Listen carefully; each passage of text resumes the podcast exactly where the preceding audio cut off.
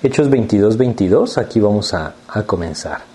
Pues eh, hemos visto hasta ahora cómo el apóstol Pablo está en Jerusalén, cómo Dios le permite esa oportunidad de, de sufrir por su nombre. A veces es algo que nosotros pues no quisiéramos que Dios nos permita, ¿no? Pero hemos hablado cómo Dios ha puesto en su corazón ese genuino anhelo de vivir para Él y cómo en ese sentido lo que Dios ha hecho en su vida es llevarlo cada vez más a identificarse con Cristo. ¿Saben? Es algo maravilloso que el Señor anhele hacer esto en nuestras vidas. Él quiere llevarnos a que nos identifiquemos cada vez más con el Señor. Y habíamos visto cómo Dios pues le ha ido guiando. Pero vamos a hacer una oración para pedirle a Dios que pues nos guíe en esto que vamos a compartir hoy. Bendito Señor, te agradecemos la oportunidad que nos das de estudiar tu palabra y hoy te queremos pedir tu dirección rogarte que seas tú quien a través de tu palabra abre nuestro entendimiento, que tu Espíritu nos guíe, Señor, y podamos apropiar tu mensaje de tal manera que nuestras vidas también sean llevadas a ese anhelo de parecernos cada vez más a ti. Guíanos tú, Señor, en nombre de Jesús. Amén. Bueno, pues eh, como les decía, Él estaba siendo cada vez más llevado por el mismo Cristo a manifestar el carácter de Cristo en su vida. Y su deseo era este, su deseo era que ese propósito maravilloso del Señor Jesús se llevara a cabo en su vida, de ser cada vez más semejante a Cristo. Saben, a veces no nos damos cuenta de esto, a veces no, no entendemos que este es el anhelo del Señor. Después de habernos salvado por medio de su gracia, es decir, después de que nosotros venimos a Cristo y a través de la fe apropiamos esa salvación por gracia, debemos entender que Él nos ha puesto ahora con un propósito aquí en la tierra. Y debemos recordarlo. Por ejemplo, Romanos capítulo 8, Romanos 8, versículo 29 nos dice, porque a los que antes conoció, también los predestinó para que fuesen hechos conformes a la imagen de su Hijo, para que Él sea el primogénito entre muchos hermanos. El deseo del Señor es precisamente este. Él ha tomado nuestras vidas y desde que somos sus hijos, por medio de la fe en Jesucristo, entonces Él dice ahora, ahora quiero moldearte, quiero llevarte a que seas semejante a mí, dice Cristo.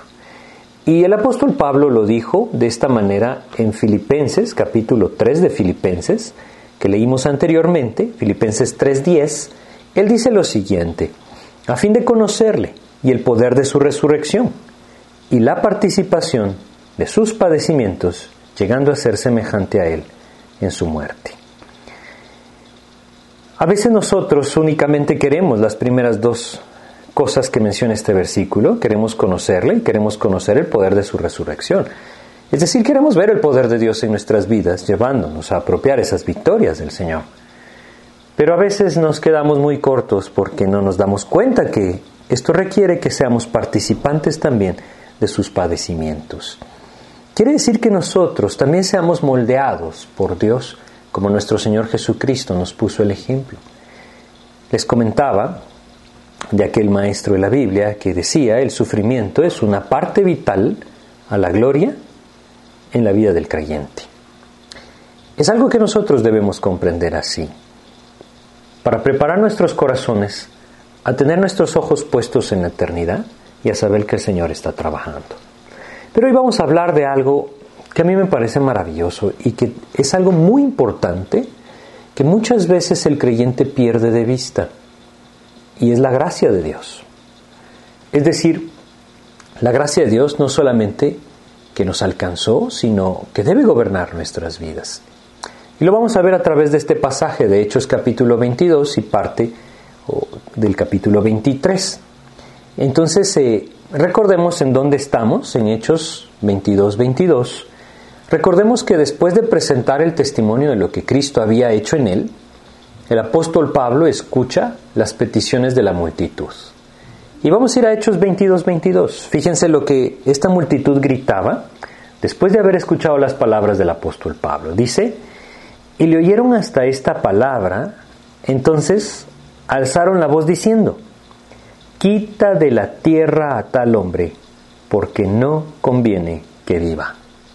Quita de la tierra a tal hombre. ¿Imaginan ustedes estar ahí, encadenado, delante de una multitud enardecida que pide nuestra muerte? Bueno, eso es lo que le tocó vivir en esta situación.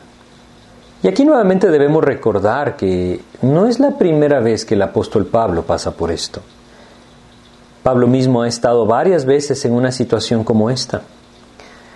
Él mismo nos dejó un tipo de resumen de lo que él podría decir que ha vivido en el Señor. Y vamos a leerlo para que nos demos una idea de lo que a él se refiere cuando dice en Filipenses 3:10 la participación de sus padecimientos. En 2 de Corintios, capítulo 11 de 2 de Corintios, versículos 24 al 33, él dice lo siguiente, aquí él está presentando una defensa de su ministerio delante de los creyentes en Corinto, y es por eso que él habla de esto. No se está jactando, él mismo lo hace ver, que no hay jactancia en su corazón. Debemos entender que es el Espíritu de Dios el que le está guiando. Y entonces dice lo siguiente, en 2 Corintios 11, 24 al 33 dice, De los judíos cinco veces he recibido cuarenta azotes menos uno. Tres veces he sido azotado con varas una vez apedreado, tres veces he padecido naufragio, una noche y un día he estado como náufrago en alta mar, en caminos muchas veces, en peligros de ríos, peligros de ladrones, peligros de los de mi nación, peligros de los gentiles, peligros en la ciudad, peligros en el desierto, peligros en el mar, peligros entre falsos, entre falsos hermanos, en trabajo y fatiga, en muchos desvelos, en hambre y sed, en muchos ayunos, en frío y en desnudez. Y además de otras cosas, lo que sobre mí se agolpa cada día, la preocupación por todas las iglesias. ¿Quién enferma y yo no enfermo? ¿A quién se le hace tropezar y yo no me indigno? Si es necesario gloriarse, me gloriaré en lo que es de mi debilidad. El Dios y Padre, nuestro Señor Jesucristo, quien es bendito por los siglos, sabe que no miento. En Damasco, el gobernador de la provincia, del rey Aretas, guardaba la ciudad de los damasenos para prenderme, y fui descolgado del muro en un canasto por una ventana, y escapé de sus manos. Bueno, esto nos da, como les decía, un resumen acerca de aquello que él ha padecido por el nombre de Cristo. No es primera vez que él está delante de una multitud como esta, multitud que está pidiendo su muerte. Una vez más su vida corre peligro y nuevamente parece que será azotado. Regresemos a Hechos capítulo 22 y vamos a leer los versículos 23 y 24. Dice lo siguiente, Hechos 22, 23 y 24. Y como ellos gritaban y arrojaban sus ropas y lanzaban polvo al aire, mandó el tribuno que le metiesen en la fortaleza y ordenó que fuese examinado con azotes para saber por qué causa clamaban así contra él. Saben, hay algo que debemos empezar a ver aquí. Les decía, vamos a contemplar hoy algo que necesitamos contemplar en nuestras vidas, la gracia de Dios. La vida de Pablo no descansaba en la obra que él realizaba para Cristo. Todo esto que estamos leyendo y lo que leímos en 2 Corintios 11 nos habla de que él debía estar fundamentado en alguien mucho más fuerte que él. Es decir, su vida debía descansar sobre alguien mucho mayor a él, mucho más fuerte que él. Esa roca era Cristo. Él era su roca. Su vida entonces no descansaba en la obra que él realizaba para Cristo, no descansaba en lo que él hacía en sí mismo. Su vida descansaba únicamente en la gracia de Dios. No hay otra manera de que el creyente persevere sin desmayar. No hay otra, otra manera en que el creyente sea alentado por el Señor a levantarse cuando cae. No hay otra manera de que nosotros podamos llegar a esa semejanza a Cristo si no es apropiando la gracia del Señor. Hoy debemos reconocer que el enemigo tiene estrategias que ha repetido a lo largo de la historia para apagar la vida del creyente y acabar por completo con un testimonio fiel a Jesucristo, aún muchas veces busca quitar del corazón del creyente ese genuino deseo, ese ánimo pronto para seguir a Jesús. Y muchas veces lo hace al hacernos pensar que nosotros no damos la talla, que nosotros no somos capaces de soportar la tribulación que hay en nuestras vidas. Saben, nadie es capaz. Es por eso que necesitamos poner nuestros ojos en la gracia del Señor. Y espero que lo que compartamos hoy nos ayude a comprender esto. Les decía, la vida de Pablo descansaba únicamente en la gracia de Dios. Y al igual que Pablo, nuestra vida debe descansar solamente en la gracia del Señor. Gracia que primero nos permite tener salvación por la fe en Cristo. Gracia que también nos permite vivir para Él y servirle. Gracia que nos sostiene en medio de la prueba y algo muy importante, aún en medio de nuestras fallas. Vamos a leer algunos versículos que nos hablan de esta gracia. Y para esto vamos a ir primero a la epístola de los Efesios, Efesios capítulo 2.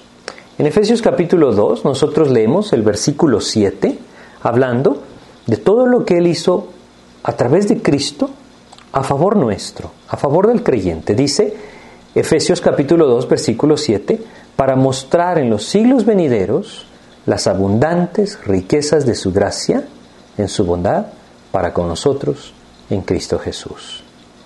Esa gracia del Señor se ha extendido, como dice acá, por todos estos siglos.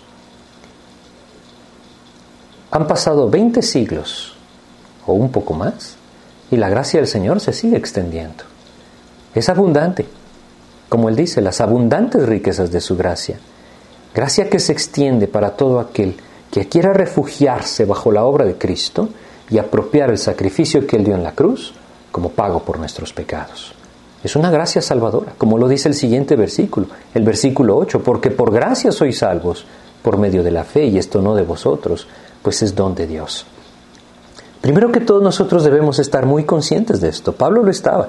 Y nosotros debemos estarlo si es que anhelamos soportar todos aquellos embates que el enemigo trae en contra de nuestras vidas a través de situaciones difíciles como la que Pablo vive. Lo primero que debemos contemplar es que esa gracia es la gracia salvadora que trae seguridad de eternidad al lado de Dios a la vida de aquel que pone su fe en Jesucristo. Es esa gracia salvadora la que nos puede llevar a descansar, de entender que nosotros no nos lo estamos ganando, de entender que Cristo ya lo ganó por nosotros, de entender que nosotros no debemos convencer al Señor de dejarnos entrar al cielo, Cristo mismo intercede por nosotros, de entender que Dios no pasó por alto simplemente la culpa de nuestro pecado, cerrando sus ojos para no verlo, sino entender que se hizo justicia y que mi culpa hizo que la ira de Dios se derramara sobre su propio Hijo Jesucristo. Entender que eso es gracia. Él pagó y yo fui hallado justo. Eso es gracia. Y poner mis ojos en primera instancia en esa gracia me hace entender que en Cristo mi vida está segura. Segura porque yo no puedo borrar lo que Él ya hizo por mí. Segura porque Él pagó por mí. Evidentemente, esto me debe llevar entonces también a meditar en que mi vida le pertenece a Él. Ese es el paso al que la gracia de Dios nos lleva, pero debemos reconocer que es gracia y es maravillosa. Era el único medio, Dios lo sabe, es por eso que Él extendió su gracia para esto. Pero no solamente es una gracia que permite tener salvación por la fe en Cristo, sino que también es la gracia de Dios la que nos permite vivir para Él y nos permite servirle. No es nuestra inteligencia, no es nuestra capacidad ni nuestros buenos propósitos, es su gracia la que nos permite acercarnos a Él, la que nos permite llegar delante de su trono y ser fortalecidos en medio de la prueba, ser fortalecidos por su Espíritu a través de su palabra para enfrentar las tentaciones. Es la gracia del Señor la que nos sostiene. Aquí mismo en Efesios capítulo 3, Vamos a leer dos versículos, el 7 y el 8. Efesios 3, 7, y 8 dice, del cual yo fui hecho ministro por el don de la gracia de Dios que me ha sido dado, según la operación de su poder. A mí, que soy menos que el más pequeño de todos los santos, me fue dada esta gracia de anunciar entre los gentiles el Evangelio de las inescrutables riquezas de Cristo. Es una gracia maravillosa que cada uno de nosotros tenga la posibilidad, por medio de la presencia del Espíritu en nuestras vidas, de escudriñar la palabra de Dios y conocer profundamente a nuestro Señor Jesucristo. Ninguno de nosotros lo merece, ninguno de nosotros lo podría haber alcanzado por sí mismo, pero su gracia abre ese camino, ese camino para que nosotros contemplemos el rostro de Cristo y contemplemos la gloria, gloria del Señor en la faz de Jesucristo, como Él mismo nos dice en su palabra. De modo que su gracia no solamente se extiende para salvación, su gracia también se extiende para que nosotros podamos vivir para Él para que podamos servirle, para que podamos llevar su mensaje, para que ese testimonio se forme en nosotros. Pero también debemos entender que su gracia va más allá. Y aquí volvemos a lo que Pablo está viviendo. Evidentemente, Dios usó a este hombre para escribir lo que leemos en la epístola de Efesios. Era parte de su vida.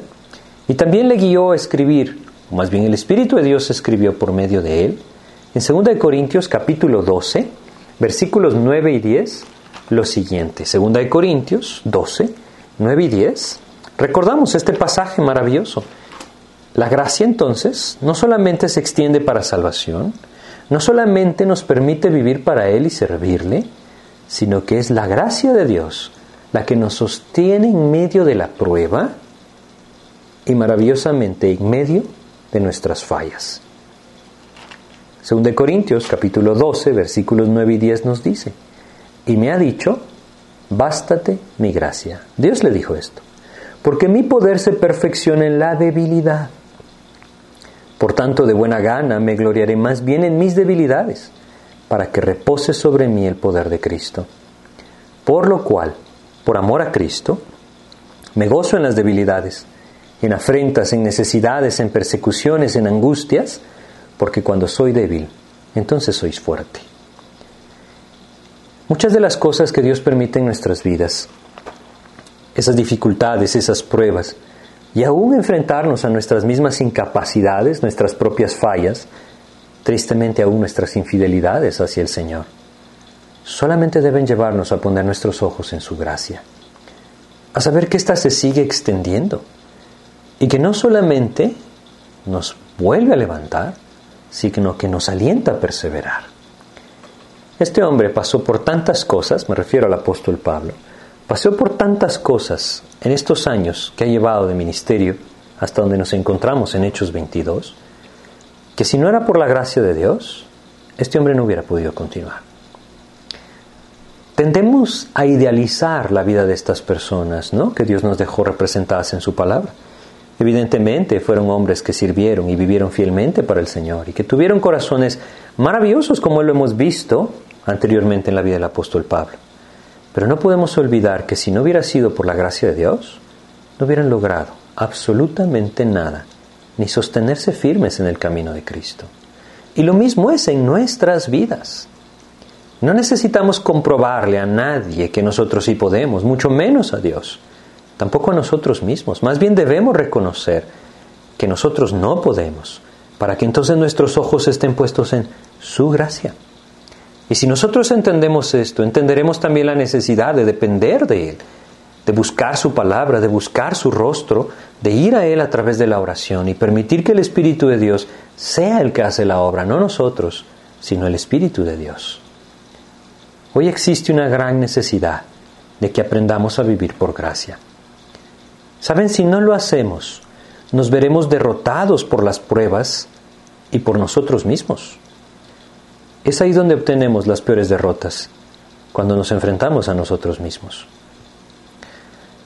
Aquí entonces regresemos a Hechos capítulo 22. Aquí entonces vemos que al ser atado nuevamente y estar a punto de ser azotado, Pablo apela a su ciudadanía romana para poder ser librado del tormento. Vamos a leerlo.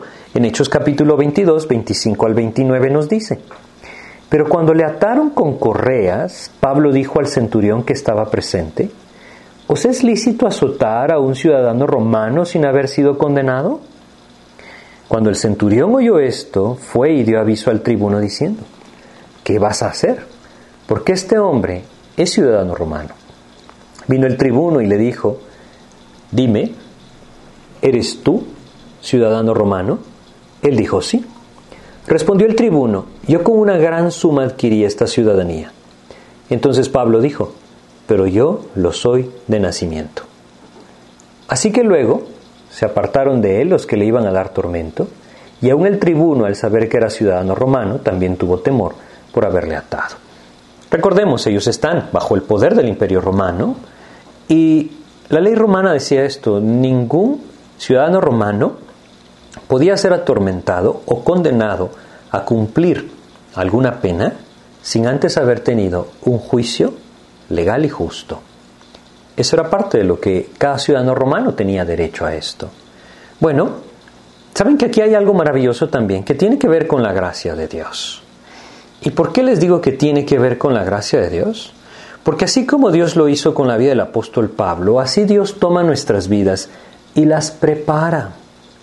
Aún antes de que seamos llamados a su servicio, Dios toma nuestras vidas y pone en nuestro camino o libra nuestras vidas de ciertas situaciones, aquello que nos llevará a vivir para Él con libertad.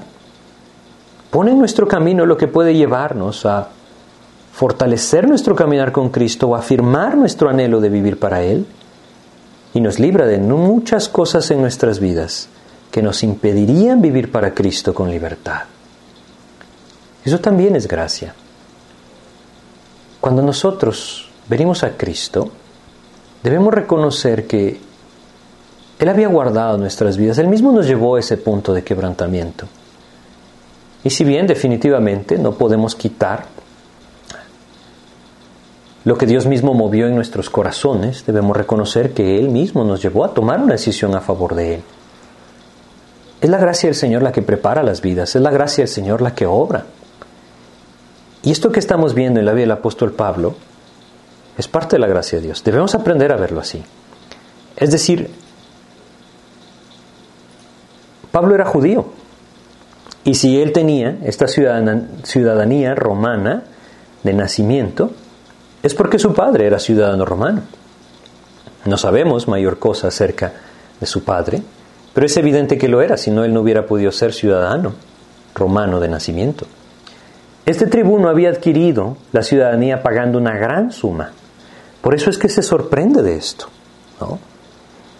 Este es un aspecto más de lo que Dios puso delante en la vida de Pablo, porque sabía lo que debería de enfrentar. Hoy nosotros debemos aprender a reconocer esto en nuestras vidas como la gracia de Dios. Quizá lo hemos visto también nosotros. Cómo Dios ha preparado ciertas cosas antes en nuestras vidas y en su momento parece ser que todo encaja de una forma maravillosa en lo que Dios está permitiendo en nuestras vidas. Eso es gracia. No lo logramos nosotros, no lo procuramos nosotros. Muchas de estas cosas ni siquiera sabíamos lo que enfrentaríamos cuando Dios las trajo a nuestras vidas o cuando nos libró de ciertas circunstancias. Eso es gracia. Dios toma una vida y la cuida. Eso es gracia. Y es maravilloso reconocer esto. Porque nosotros lo debemos entender así, aun cuando nosotros vivimos en la rebeldía en contra del Señor. Su gracia se pudo haber manifestado en muchas situaciones. Tan solo habernos dado vida para ese momento en que pudiéramos conocerle es parte de su gracia. Así es que todo en, en nuestras vidas es, es parte de la gracia del Señor. Y cuán hermoso es poderlo contemplar para poder descansar. Esa es la idea poder descansar en su gracia, porque todos necesitamos de su gracia. Si yo hoy tuviera que resolver lo que necesito hacer para preparar mi vida para que lo que voy a enfrentar dentro de 5 años, 10 años, 20 años, ¿cuántos años les gusta? Sería simplemente incapaz, porque no sé lo que vendrá mañana, pero el Señor sí lo conoce y en su gracia Él prepara la vida de sus hijos para aquello que enfrentarán. Así es que debemos aprender a descansar en su gracia, porque si esto es como sucede en la vida del apóstol Pablo, ¿quién de nosotros puede ser lo suficientemente capaz de preparar para su futuro en el sentido espiritual? Nadie. Solo el Señor lo hace y esa es su gracia. Por eso es que les digo, la vida de Pablo descansaba completamente en la gracia de Dios. Es decir, no es que él andaba cargando un certificado de ciudadano romano en su bolsa para cuando le sirviera. Probablemente ni siquiera sabía que esto le iba a servir de alguna manera cuando él era fariseo. Pero ahora Dios le está usando en su vida y eso es parte de su gracia. Así es que continuemos un poco. ¿Qué sucedió entonces? Bueno, hasta ahora hemos visto a Pablo caminar victorioso. ¿sí? Yo creo que es claro en los capítulos anteriores. Aún en las situaciones más adversas, hemos visto su vida como un ejemplo. Si recordamos, eh, cuando él estuvo encarcelado junto con Silas en Filipos, esto lo estudiamos allá en Hechos capítulo 16, el versículo 25 nos decía que aún estando en el cepo, en la cárcel, habiendo sido azotado, cantaba himnos a Dios y daba testimonio al Señor. Es decir, los presos los oían. Saben, esto es imposible en fuerzas humanas. Por eso es que les digo, su vida descansaba solamente en la gracia y el poder de Dios. Sin embargo, hay algo maravilloso que nosotros observamos en la palabra. Dios siempre nos presenta las vidas como verdaderamente son. Y a lo que me refiero con esto es que a lo largo de las escrituras tenemos claros ejemplos de que Dios no esconde los errores de aquellos que le sirven. Al contrario, Dios mismo se ha encargado de dejar en su palabra registros de cada uno de aquellos creyentes que le han servido para que nosotros entendamos que tienen la misma naturaleza carnal que nosotros tenemos. Si Dios no nos hubiera dejado estos ejemplos, quizá pensaríamos que esa vida cristiana es para otro tipo de personas y no para nosotros. Pero Dios nos dejó estos pasajes en su palabra que nos alientan, porque nos hacen ver que aún Elías, como Santiago 4:17 nos dice, era un hombre sujeto a las mismas pasiones que nosotros. Pablo mismo, saben, nunca buscó esconder lo que había en su vida, lo que había en su carne. Y así, por ejemplo, si nosotros recordamos Hechos capítulo 14, versículo 15, cuando estudiamos esto, lo mencionábamos, Hechos 14, 15, el apóstol Pablo y Silas mismo les dicen, y diciendo varones, ¿por qué hacéis esto? Nosotros también somos hombres semejantes a vosotros. Lo que esto quiere decir es, tenemos la misma naturaleza que ustedes. Pero es aún más claro si nosotros recordamos pasajes como Romanos capítulo 7, todo este capítulo habla de algo muy similar, pero vamos a leer solamente el versículo 14. En Romanos 7:14, el mismo apóstol Pablo habla de sí mismo, habla de su propia vida y dice, porque sabemos que la ley es espiritual, mas yo soy carnal, vendido al pecado. Esa era su naturaleza. Y esa es nuestra naturaleza. Él no era distinto a nosotros, no era un superhombre, un supercreyente, es decir, era un hombre sujeto a las mismas pasiones que nosotros, como Elías también las tenía. Y lo maravilloso es entender que la gracia de Dios que se manifestó en su vida, primero para salvación, luego para llevarle a servirle, y luego para sostenerlo en medio de la prueba y aún de sus propios errores, es la misma gracia de Dios que se extiende hacia nuestras vidas por medio de nuestro Señor Jesucristo.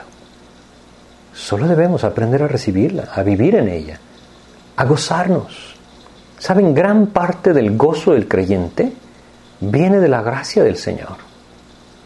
Pero hoy la vida de los creyentes están apagadas de gozo tristemente. Y pareciera ser que todos nos comportamos como mártires de nuestra fe, porque el gozo se ha apagado.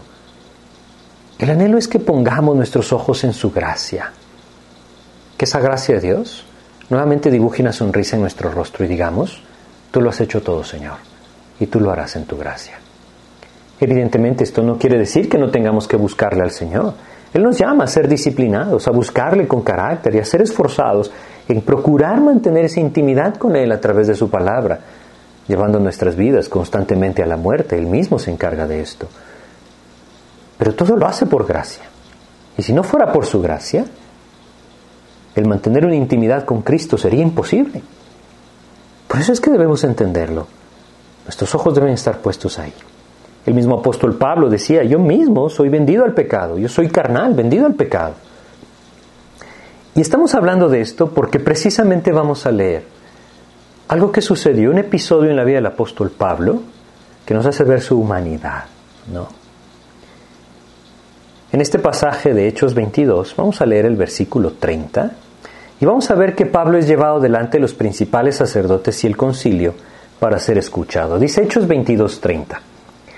Al día siguiente, queriendo saber de cierto la causa por la cual le acusaban los judíos, le soltó de las cadenas y mandó venir a los principales sacerdotes y a todo el concilio, y sacando a Pablo, le presentó ante ellos. Bueno, el apóstol Pablo aquí tiene una oportunidad maravillosa. Esto abrió una puerta, una puerta maravillosa para presentar el mensaje de Cristo delante de los judíos, como en otras ocasiones él mismo lo ha hecho al viajar por todo el imperio romano, o gran parte de él, él ha ido anunciando las buenas nuevas. Y recordemos que lo hemos visto. Llegaba a cualquier ciudad, buscaba la sinagoga y presentaba el Evangelio a los judíos. Ahora tiene la oportunidad de presentar el Evangelio de Jesucristo al sumo sacerdote, a la familia de los sacerdotes, a todo el concilio, a todos los principales de los judíos. ¿Qué va a hacer? Como les decía, probablemente esta sería una oportunidad única. Han pasado más de 25 años desde que Cristo subió a la cruz y resucitó.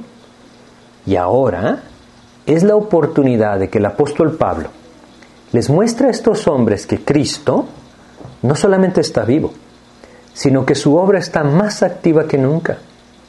Es una oportunidad de presentar la gracia del Señor delante de aquellos que como él mismo lo hizo hace años, han perseguido a los seguidores de Cristo. Es una oportunidad maravillosa.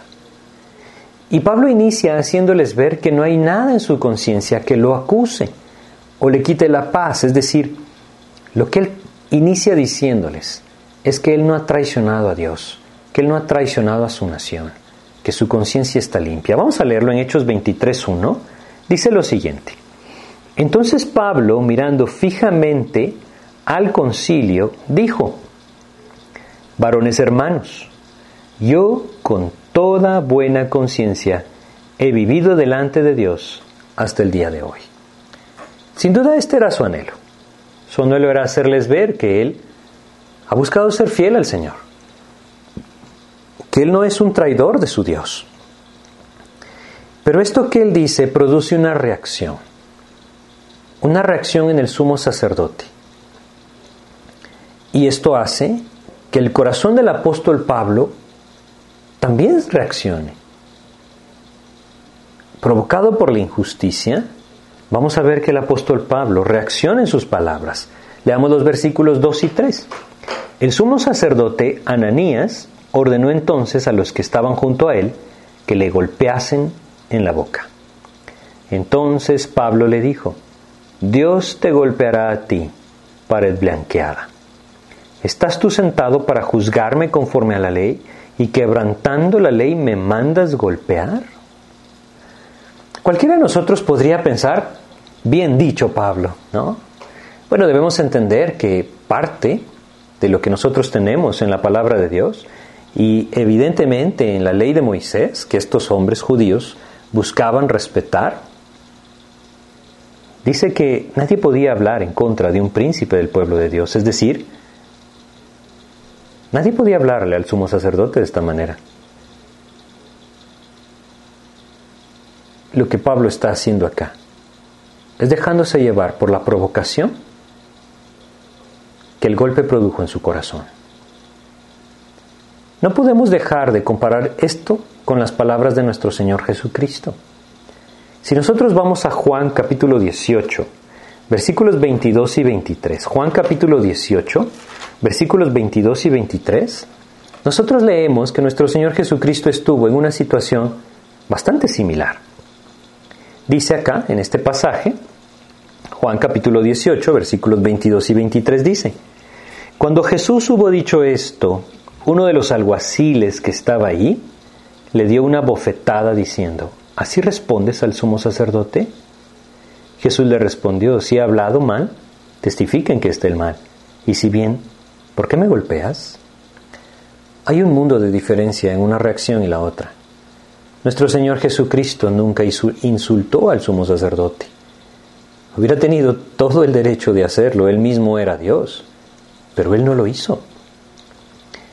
Él se mantuvo siempre firme y fiel a una vida pura. Sin embargo, nosotros vemos que el apóstol Pablo reacciona diferente. Él, en cambio, rápidamente abre su boca e insulta al sumo sacerdote. En 1 de Pedro, capítulo 2 de 1 de Pedro, 1 de Pedro 2, nosotros vamos a leer el versículo 21 hasta el 24. Dice lo siguiente, 2 de Pedro 2, 21 al 24. Pues para esto fuisteis llamados, porque también Cristo padeció por nosotros, dejándonos ejemplo, para que sigáis sus pisadas, el cual no hizo pecado, ni se halló engaño en su boca quien cuando le maldecían no respondía con maldición.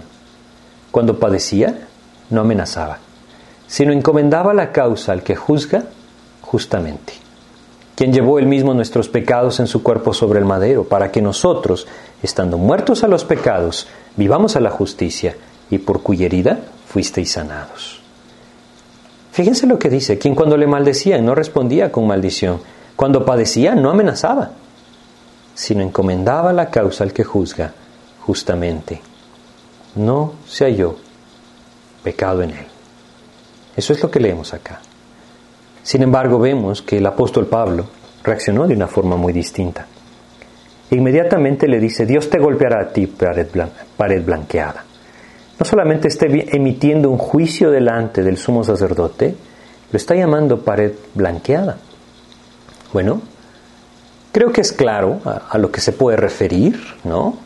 Si nosotros tenemos una pared que quizá nos sirve, quizá la humedad ha arruinado y está llena de inmundicias, y la cubrimos o la blanqueamos, pues no vemos lo que hay adentro. Quizás muy similar lo que nuestro Señor Jesucristo les dijo también a estos fariseos en Mateo 23, cuando los llamó sepulcros blanqueados. Y la idea del sepulcro blanqueado pues también es muy evidente. Los sepulcros se pintaban de blanco cuando habían festividades cercanas en Jerusalén para que los peregrinos no pisaran las tumbas y entonces fueran inmundos y no pudieran participar de las fiestas que se celebraban. La idea es que él está diciendo, por dentro, por dentro estás llenos de huesos de muertos. Muy similar a lo que el Señor Jesús le dijo. Pero lo que nosotros vemos es que esta reacción, cerró la puerta delante del concilio. Y eso es lo lastimoso. Saben, aquí vemos un fallo en la vida del apóstol Pablo. Pero no podemos esperar no verlo, porque al final de cuentas, como lo vimos antes, era un hombre sujeto a pasiones semejantes a las nuestras. Ya vamos a ver más claro que él mismo reconoció que esto, de alguna u otra manera, pues pudo haber sido mejor, pero debemos reconocer también que nosotros estamos constantemente en posiciones similares a estas. ¿Cuántas veces no nos ha pasado que nosotros pensamos lo mismo o quizá podemos llegar a pensar, no debía haber dicho esto, no debía haber reaccionado de esta manera, debía haberme quedado callado, no debía haber permitido que mi corazón se levantara en contra de esta persona, debía haber humillado mi corazón y haber cerrado mi boca. Estoy seguro que muchas veces nos ha pasado. Ahora cualquiera podría decir, bueno, pero me están provocando, sí, a él están golpeando, pero a nuestro Señor Jesucristo también lo golpearon. Y no respondía con maldición. Es decir, la idea es entender que nosotros podemos encontrarnos en situaciones semejantes. Y esto lejos de desalentarnos, yo creo que puede alentarnos a entender que aún en esta situación el apóstol Pablo vio la gracia de Dios. Y nosotros debemos aprenderla a ver. Porque finalmente nosotros seguimos siendo humanos con esa naturaleza carnal. Matthew Henry, un comentarista bíblico que vivió hace muchos años, decía lo siguiente con respecto a este pasaje. Él decía, aún los mejores hombres, lo mejor que pueden ser es ser hombres. Es decir, él se refería a que no dejamos de ser humanos. Spurgeon, por su parte, comentaba esto y decía, solo somos hombres, frágiles, falibles, capaces de desmayar. Eso es lo que somos. Eso es lo que era el apóstol Pablo. Y la gracia de Dios era lo que lo sostenía y lo levantaba. Es la gracia de Dios la que debe sostenernos y levantarnos a nosotros también. Evidentemente Él se disculpa. Cuando leemos en Hechos 23, versículos 4 y 5, dice lo siguiente, los que estaban presentes dijeron, ¿al sumo sacerdote de Dios injurias? Pablo dijo, no sabía hermanos que era el sumo sacerdote, pues escrito está, no maldecirás a un príncipe de tu pueblo. Bueno, eh, la vestidura del sumo sacerdote era distinta, era evidente que podía identificarse alguien del judaísmo con el sumo sacerdote, pero esto tal vez nos habla también, y así es como muchas personas eh, lo han interpretado. Recordemos que pareciera ser que el apóstol Pablo tenía un problema en su vista. Bueno, la idea es entenderlo claramente. Él no se está justificando, se está disculpando, pero él reconoce que se equivocó. Él reconoce que no debió haber sido así. Nuevamente, yo puedo haber escuchado, o, se me hace escuchar, a, Pablo mismo decirse antes de esto, esta es tu oportunidad, Pablo. Por esto viniste a Jerusalén, para dar testimonio a tus hermanos los israelitas acerca del amor de Jesucristo. ¡Pum! Golpea en su rostro y emite un insulto. A veces también nosotros podemos pasar por situaciones como esta y decimos, simplemente lo arruine. Creo que si de alguna manera Dios nos ha permitido compartir de su palabra, más de alguna vez lo hemos llegado a sentir. Arruiné la oportunidad. Era maravillosa y le eché a perder. A Pablo le pasó, a Pedro le pasó, a tantas personas que vemos en su palabra. Moisés mismo no entró a la tierra prometida. David mismo se nos narra acerca de su pecado con la mujer de Urías y el mismo homicidio hacia Urías. Hay tantas cosas que vemos en la Biblia, como les decía antes, que Dios dejó ahí para que nosotros nos demos cuenta. Si no es a través de su gracia, nadie se mantiene firme. Nadie se lo merece, nadie lo alcanza. Debemos echar mano de su gracia. En este pasaje leemos entonces lo que sucedió. Vamos a, continuar desde el versículo 6 y vamos a ver cómo el Señor mismo alienta a Pablo después de esto. Versículo 6 dice, entonces Pablo, notando que una parte era de saduceos y otra de fariseos, alzó la voz en el concilio, varones hermanos, yo soy fariseo, hijo de fariseo. Acerca de la esperanza y de la resurrección de los muertos, se me juzga. Saben, aquí el tono del apóstol Pablo cambió. Él ahora está buscando defenderse, está buscando cómo salir de esta. De alguna manera Dios así se lo permitió, pero él se da cuenta que el concilio está dividido. Hay fariseos, hay saduceos. Los saduceos no creían en la vida después de la muerte, no creían en la resurrección, no creían en ángeles, no creían en manifestaciones sobrenaturales. Y por eso dice el versículo 7, cuando dijo esto se produjo disensión entre los fariseos y los saduceos y la asamblea se dividió. Porque los saduceos dicen que no hay resurrección, ni ángel ni espíritu, pero los fariseos afirman estas cosas. Y hubo un gran vocerío y levantándose los escribas de la parte de los fariseos contendían diciendo, ningún mal hallamos en este hombre, que si un espíritu le ha hablado o un ángel, no resistamos a Dios. Y habiendo grande disensión, el tribuno, teniendo temor de que Pablo fuese despedazado por ellos, mandó que bajasen soldados y le arrebatasen de en medio de ellos y le llevasen a la fortaleza. Y hasta aquí llegó su oportunidad. Yo me imagino al apóstol Pablo subiendo esas gradas de regreso hacia la fortaleza en donde estaban los romanos, quizá pensando, no salió como yo pensaba. No pude hablar de Jesús.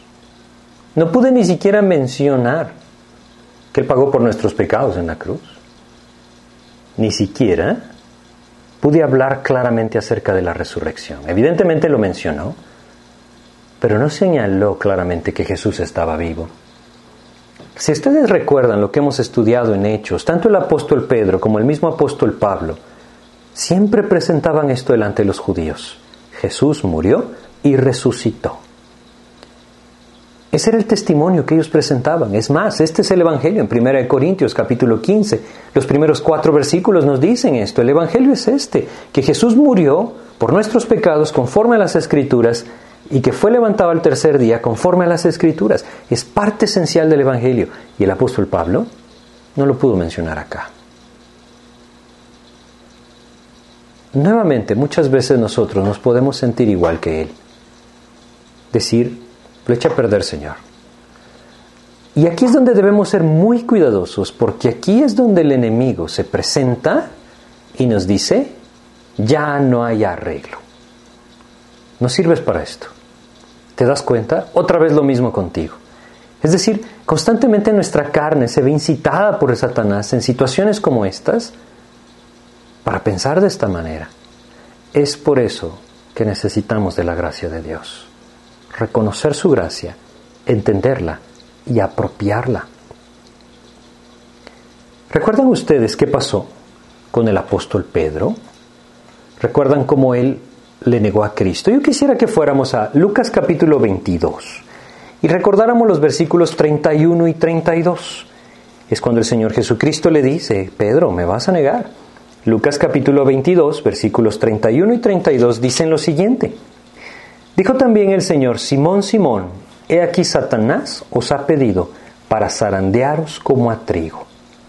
Pero yo he rogado por ti que tu fe no falte. Y tú, una vez vuelto, confirma a tus hermanos. ¿Saben? El Señor le dijo, Pedro, ¿me vas a negar? Pero no le dijo, qué pena, Pedro, hasta aquí llegó nuestra relación. No, el Señor le dijo, pero cuando seas otra vez confirmado en la fe, o cuando vuelvas nuevamente a caminar de la mano conmigo, esto es gracia. Y aún va más allá. Él le dice, yo he rogado por ti que tu fe no falte. Es decir, yo he rogado al Padre que después de que traiciones la confianza que hay entre nosotros, que me seas infiel, tu corazón pueda ser levantado nuevamente y caminar por fe conmigo. ¿Saben? Dios sigue diciendo lo mismo en nuestras vidas. Esa es la gracia del Señor y necesitamos aprender a apropiarla en nuestras vidas. En Hechos 23, nuestro pasaje, versículo 11, fíjense lo que sucede, es maravilloso. Hechos 23, 11 dice, a la noche siguiente se le presentó el Señor y le dijo, fíjense las primeras palabras que le dice, ten ánimo, Pablo. Cuando una persona necesita escuchar, ten ánimo, evidentemente es porque está desanimada. Y es algo que se produce en el corazón cuando nosotros estamos conscientes que quizá dejamos pasar una oportunidad de dar testimonio de Cristo, en el mejor de los casos, o simplemente que le fallamos al Señor. No pensemos que debemos tener libertad para esto, ¿no? Evidentemente no es así. Y el que malinterpreta la gracia de Dios tomándola como libertinaje, no entiende el caminar con Cristo. Yo no estoy hablando de eso. Él me llama a una vida de santidad y lo debo reconocer, una búsqueda constante de su palabra, una intimidad verdadera con Él. Pero no podemos dejar de reconocerlo. Como les comentaba, que Spurgeon mismo lo decía, solo somos hombres frágiles, falibles, capaces de desmayar. Vamos a necesitar la gracia de Dios. No una vez, no dos veces. Toda nuestra vida y en cada momento de nuestra vida. Porque solo el Señor nos puede sostener. El mismo Dios, el mismo Señor, se le presenta al apóstol Pablo y le dice nuevamente, Hechos 23:11, ten ánimo Pablo, pues como has testificado de mí en Jerusalén, así es necesario que testifiques también en Roma. Ah, está diciendo Pablo, no te preocupes, Pablo, yo sé lo que estamos haciendo acá. Levántate, porque también necesitas ir a Roma y hablar también de mí. Qué maravilloso, ¿no? Cuando él estuvo delante de la multitud que lo quería matar, él dio testimonio de Jesús. Y Dios le dice ahora, te toca ir a Roma. Y así como estuviste delante de los gobernantes, vas a estar delante de los gobernantes allá también. Maravillosamente el Señor lo cumplió. Bueno, Él siempre cumple su palabra. Pero lo maravilloso es que el Señor se le presenta el mismo esa noche y le dice, ten ánimo Pablo, no permitas que esto destruya tu vida. Prácticamente le está diciendo, Pablo, recuérdate, esto es un caminar por gracia. Levántate, yo te voy a llevar a Roma. Qué gracia más maravillosa la del Señor. A veces nosotros, cuando pasamos por situaciones como estas, quizá pensamos que el Señor está diciendo, oh, lo echaste a perder. Contigo no hay cómo arreglar las cosas. Pero no es así, el Señor nos vuelve a decir lo mismo, ten ánimo y pongamos nuestro nombre ahí. Ten ánimo, levántate, aférrate a mi gracia, yo te puedo levantar. Saben, es maravilloso lo que Dios hace, porque después de esto, bueno, estamos quedándonos sin tiempo, pero después de esto pasó algo maravilloso que también nos muestra la gracia del Señor.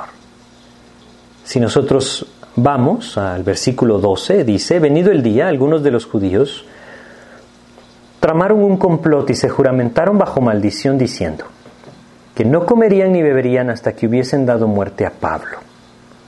Eran más de 40 los que habían hecho esta conjuración, los cuales fueron a los principales sacerdotes y a los ancianos y dijeron, nosotros nos hemos juramentado bajo maldición a no gustar nada hasta que hayamos dado muerte a Pablo.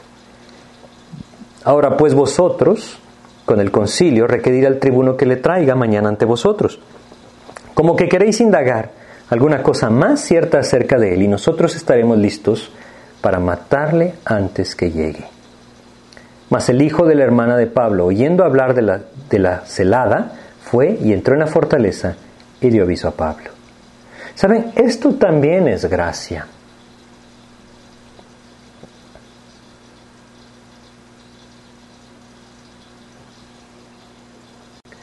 Esto también es gracia. Ese cuidado providencial del Señor, poniendo al sobrino de Pablo en el lugar adecuado, en el momento indicado, de la forma indicada, está trazando el camino para que Pablo salga bien librado. Eso también es gracia. Y es ahí donde nosotros debemos descansar completamente en lo que el Señor está haciendo. Es decir, es evidente, este hombre está caminando con el Señor, de la mano con el Señor. Su corazón es genuino, su deseo único y verdadero es servirle a Cristo. Dios quiere llevarnos a vivir así, caminar de la mano de Cristo, descansando completamente en su gracia. Saben, Dios le dio un privilegio maravilloso a este hombre, porque Después de esto, Pablo dice el versículo 17, llamando a uno de los centuriones, dijo, lleve este joven ante el tribuno, porque tiene cierto aviso que darle. Pablo entonces envía a su sobrino, le da el, aviso a este centurión. El centurión entiende lo que está sucediendo. Y fíjese lo que dice el versículo 23. Y llamando a dos centuriones, mandó que preparasen para la hora tercera de la noche 200 soldados, 70 jinetes y 200 lanceros, para que fuesen hasta Cesarea, y que preparasen cabalgaduras en que poniendo a Pablo, le llevasen en salvo a Félix el gobernador. Ah, esa es la gracia del Señor. La vida corre peligro. Hay 40 hombres que están dispuestos a matarlos, a matarlo, a matar a Pablo. ¿Cómo va a ser para librarse?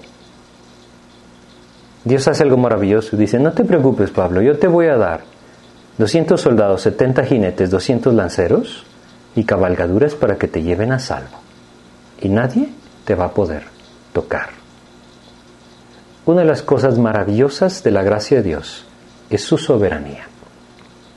Debemos aprender a descansar en su soberanía. Esto es parte de descansar en su gracia. Esteban fue un hombre maravilloso para el Señor. ¿Recuerdan ustedes Esteban? Allá en el capítulo 7 de Hechos leímos durante mucho tiempo el discurso que él presentó. Un hombre fiel al Señor, un hombre que su rostro brillaba como el de un ángel, nos dice Dios mismo. Pero cuando predicó su primer sermón fue apedreado y murió. Han pasado muchos años después de eso, más de 20 años. Y Pablo sigue con vida y lo seguirá aún. ¿Por qué? Porque Dios es soberano. Tenía un plan para Esteban, tenía un plan para Pablo. La gracia de Dios lo ha traído hasta acá y la gracia de Dios lo seguirá guardando. ¿Qué necesitamos hoy en nuestras vidas para sentirnos seguros? ¿Sabe? No importa aquello que aceche nuestras vidas, no importa la situación que hoy estamos viviendo, por encima de todo está la mano poderosa de nuestro Dios y Él es soberano. Si como Esteban Él nos llama a su presencia, es porque su voluntad perfecta así lo decidió. Si como Pablo prolonga nuestras vidas para llevarnos a dar testimonio de Él, es porque su voluntad perfecta así lo decidió. La gracia del Señor incluye esa soberanía maravillosa de Dios que puede traer un descanso a nuestros corazones de entender, tú estás al control. Y no dependes de que yo lo logre, Señor, porque tú estás al control. Qué maravilloso puedes descansar en esa gracia del Señor. Dios lo hizo así. Este hombre fue llevado a salvo a Cesarea y preparó el camino para ir a Roma. Todos nosotros necesitamos la gracia de Dios. Y todos nosotros podemos experimentarla y vivirla, porque el Señor la quiere extender hacia todos nosotros. Pero debemos aprender a tomarla, debemos aprender a poner nuestros ojos en el Señor y hacer de su gracia aquello que sostiene mi vida. Nuevamente, recordemos, esa gracia del Señor no solamente nos permite tener salvación por medio de la fe en Cristo, también es una gracia que nos permite vivir para Él y servirle. Es una gracia que nos sostiene en medio de la prueba y más impactante, en medio de nuestras fallas. Se extiende, nos confirma, nos afirma, nos levanta y nos vuelve a usar. Esa es la gracia del Señor. Si estamos poniendo nuestros ojos en nosotros, en las normas que tenemos que seguir, en las cosas que debemos cumplir, cuidado. Nos vamos a ver decepcionados cuando nos demos cuenta que mi esfuerzo no alcanza las promesas del Señor. Es Cristo el que las trae por medio de su gracia. Me refiero al esfuerzo en mi propia justicia, ¿no? Eso no me lleva a ningún lado. Y, yo creo que debemos ser muy sensatos y muy claros en cuanto a esto. Si yo estoy esperando las promesas del Señor lejos de la Biblia, pero estoy tratando de vivir una vida íntegra, cuidado, estoy confiando en mi propia justicia. Porque nadie me puede llevar a vivir para Cristo si no es el Espíritu de Dios que mora en mí y el alimento espiritual es la Biblia. Lejos de ella, soy yo y no Él. Aprendamos a confiar en su gracia y descansemos en su gracia. ¿Le he fallado al Señor? Recordemos que Él nos dice, ten ánimo, levántate, mi gracia te sostiene. Yo he cubierto tus pecados con mi sangre. Y te vuelvo a levantar. Esa es la gracia maravillosa del Señor. Hasta que el creyente aprende a vivir en su gracia, aprende a disfrutar de la vida en Cristo, aprende a gozarse en las maravillas del Señor. Así es que pidámosle a Dios que nos permita no solamente comprender su gracia, sino principalmente empezarla a apropiar en nuestras vidas y entender que el enemigo se va a oponer a esto, porque no quiere, nos quiere derrotar, nos quiere destruir, nos quiere desalentar. Pero el Señor extiende su gracia y nos puede levantar. Vamos a orar para pedirle a Dios que nos guíe. Amado Padre, te agradecemos por recordarnos, mi Dios, que Tú conoces nuestra naturaleza, tú sabes, Señor, que somos falibles.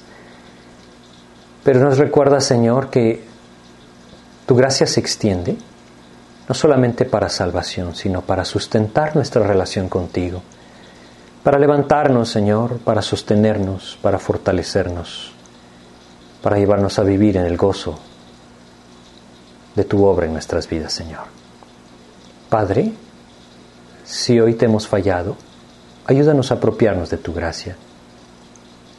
Ayúdanos a ser firmes y fuertes en nuestro caminar contigo, pero ayúdanos a entender que solamente tu gracia es la que nos puede sostener. Guíanos a apropiarla, a echar mano de ella y a descansar en esa gracia maravillosa que nos sustenta, Señor. Te pedimos tu ayuda para que lo podamos comprender, Señor. Solo tu Espíritu nos puede llevar a comprender ¿Qué significa tu gracia en nuestras vidas, Señor? Guíanos, Padre, te lo pedimos y agradecemos en el nombre de Jesús. Amén, Señor. Bueno, pues que Dios nos guíe a vivir en esa gracia, ¿no? Creo yo que es una de las cosas más importantes, pero que requiere también que nosotros seamos ejercitados en la piedad, como Pablo le decía a Timoteo, porque de otra manera no aprendemos a conocer lo que verdaderamente es su gracia, ¿no? Un famoso maestro de la Biblia, después de muchísimos años de enseñar la Biblia, cerca estando ya cerca de su muerte siendo anciano, decía, ahora estoy empezando a conocer lo que es la gracia de Dios. No es para desalentarnos, es para entender que cada vez más es más maravillosa, más profunda y debemos seguir buscando conocer esa gracia del Señor. Pues que Dios les bendiga, gracias por su atención.